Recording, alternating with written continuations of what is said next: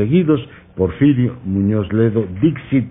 Y bueno, ayer platicamos con nuestro embajador Gómez Camacho y le pues, pues planteaba este asunto de cómo ven los canadienses el tema del TEMEC. Hoy eh, se da la noticia de que Trudeau, el primer ministro de aquel país, acelera la aprobación del TEMEC en el Parlamento canadiense. Y ahora damos la más cordial bienvenida a Edna Jaime. Edna, ¿cómo estás? Muy bien, Leonardo, muy contenta de estar contigo. Qué alegría verte. Igualmente. ¿Qué tema vamos a abordar? Ay, Leonardo, pues para mí es obligado abordar el tema de las iniciativas a la justicia que se filtraron la semana pasada.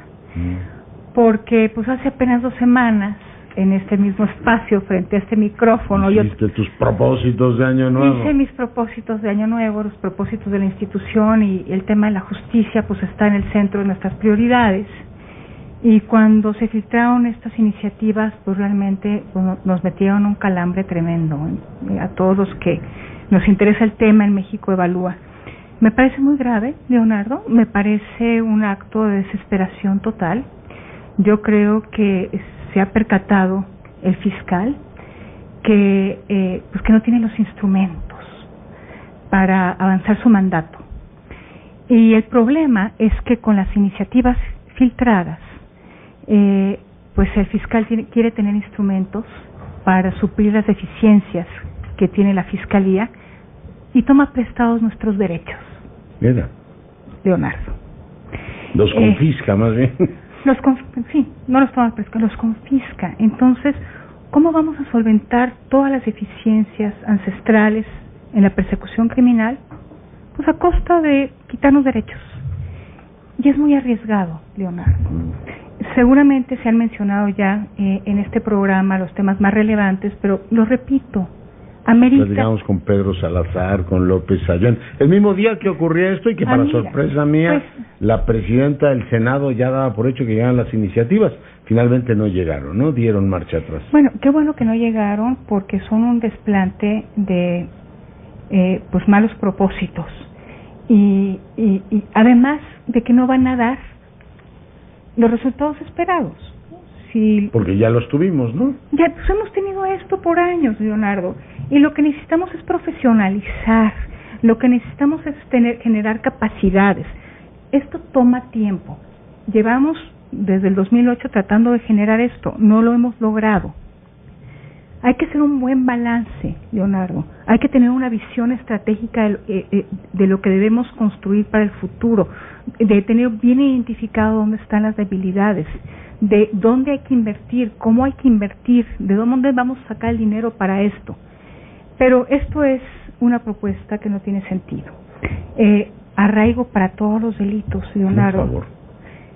El, el hecho de que exista el arraigo es una anomalía en mm. un sistema que pretende proteger derechos, que es el modelo de justicia que nos, lo hemos platicado varias veces, mm. ese que queremos construir, eh, el que una prueba obtenida eh, eh, de, manera inválida pueda ser usada en un juicio es un permiso a la tortura. Haga lo que usted quiera. Es una locura. Eliminar el juez de control es el juez, es la figura que tiene la función de proteger derechos en el proceso, Leonardo. Esta, esta idea de que el, juez del juicio oral pueda participar en la investigación, lo conviertes en parte y no es, eh, en juez y parte. Eh, pues la idea de estos jueces de jueces para el tema penal, para perseguir a jueces en el, con cometan delitos penales, sobre todo de corrupción. Entiendo la desesperación, Leonardo. Mm. Todos quisiéramos un país eh, pues más seguro, todos quisiéramos que se combatiera, que se domesticara el crimen, pero no es tomando prestado nuestros derechos. No, no, absolutamente. porque además una vez que una vez que estamos expuestos y eso es un tema muy relevante porque el populismo penal suele ser atractivo, ¿no? Y Aunque ya estamos cansados de verlo, que, que los secuestradores caen a perpetuo y resulta que no se reduce el delito. Y la puerta gira, estos argumentos de la puerta giratoria, y la puerta giratoria es eh, provocada por un nuevo modelo de justicia, este, y te digo una peor, irónicamente, es decir, ¿los vamos a meter a la cárcel para qué? ¿Para que extorsionen desde ahí? Porque te dicen, vamos a endurecer las penas a los extorsionadores, pues si ya están en la cárcel, ¿qué penas les quiere usted endurecer? Entonces, este, hemos tenido esto, Leonardo. Por supuesto que esta es una versión eh, pues agravada donde se intensifican esos aspectos punitivos y arbitrarios. Eh, entonces deseo que esto haya sido... Eh, ¿Un qué? Pues una salida en falso, Leonardo. ¿Un acto fallido? Un acto fallido. Pues yo te digo mi hipótesis. o sea, hablé con Pedro Salazar, me dijo, a ver, la hipótesis están diciendo una barbaridad para después ya te quedas a medias. Para mí esto, mi querida Edna, y perdón que lo diga de manera casi dominguera, voy a tratar de hacerlo muy claro y no ser insolente. Decía Bergson que a cierta edad la razón se solaza recordando lo que ella has hecho. ¿no? Edna Jaime, la picuda, pues le ha ido muy bien y repite lo que hasta ahora le ha funcionado bien. Y es Edna Jaime, Leonardo Curcio, todos los que nos escuchan. Todos tendemos a repetir aquello que en el pasado nos ha dado éxito. Y conforme avanza la edad, la mente de ser humano se va volviendo mucho más impermeable a experiencias nuevas o a oír ciertas cosas. Ojo con lo que te estoy diciendo. O sea, tú vas teniendo una, o sea, se te, vuelve repelente a oír ideas nuevas. Por tanto, tú tienes un fiscal que recuerda lo que ocurrió en los ochentas y decía, ¿qué derecho humano ni qué niño muerto? ¿Qué me están violando aquí el tema o me están cancelando pruebas que yo obtuve con tortura? A mí no me cancelan eso. Es decir, es una repetición de un hombre de cierta edad que no tiene efectivamente la disposición, y ahí va el último punto, a oír ideas nuevas. ¿Por qué? Porque la razón se instala. Creo que Bachelard lo llamaba el alma profesoral. Cuando tú estás orgulloso de lo que has aprendido y llega Edna Jaime y te dice, doctor Curcio, se podrían hacer las cosas de otra manera, mi resistencia es casi numantina. No te quiero escuchar porque me vas a decir cosas que desafían mi experiencia. Leonardo, pues entonces estamos frente a un panorama desolador.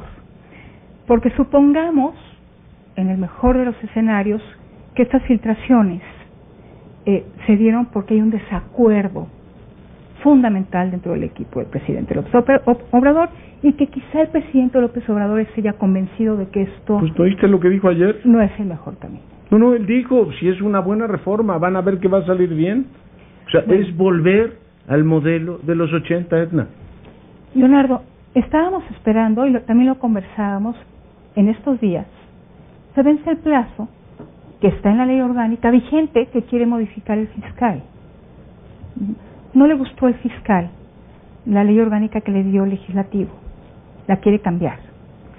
Una de las cosas que eliminó es la participación. Hay un consejo ciudadano que iba a estar dando seguimiento a esta transformación.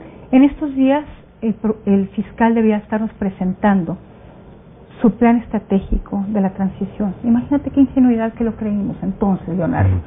El plan de persecución penal. Y nosotros generando indicadores, Leonardo, para ver cómo iba a moverse esta transición.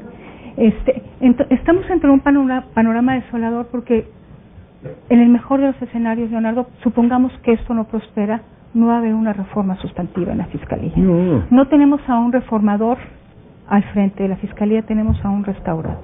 Mm, un hombre que está pues encantado de lo que aprendió en su momento y pues buena parte de su de su propuesta va por ahí. Sí creo que hay que hay eh, sí que sí puede armarse una coalición que logre transformar esto, Leonardo. Yo creo el propio ministro Saldívar, la, propia secretaria de Gobernación, que no fue consultado, la propia secretaria de Gobernación que dicen que recibieron poquitito antes eh, los, los documentos. el de la mayoría, el coordinador de la mayoría ni siquiera lo recibió. Este, Eso dijo él, yo, ni siquiera he leído la iniciativa. Yo espero que haya responsabilidad de todos los actores que tienen que confluir en la aprobación. Quienes se me hace que sí lo leyeron fueron Osorio y Mancera, ¿no te pareció ahí en el acto? Como que sí estaban enterados.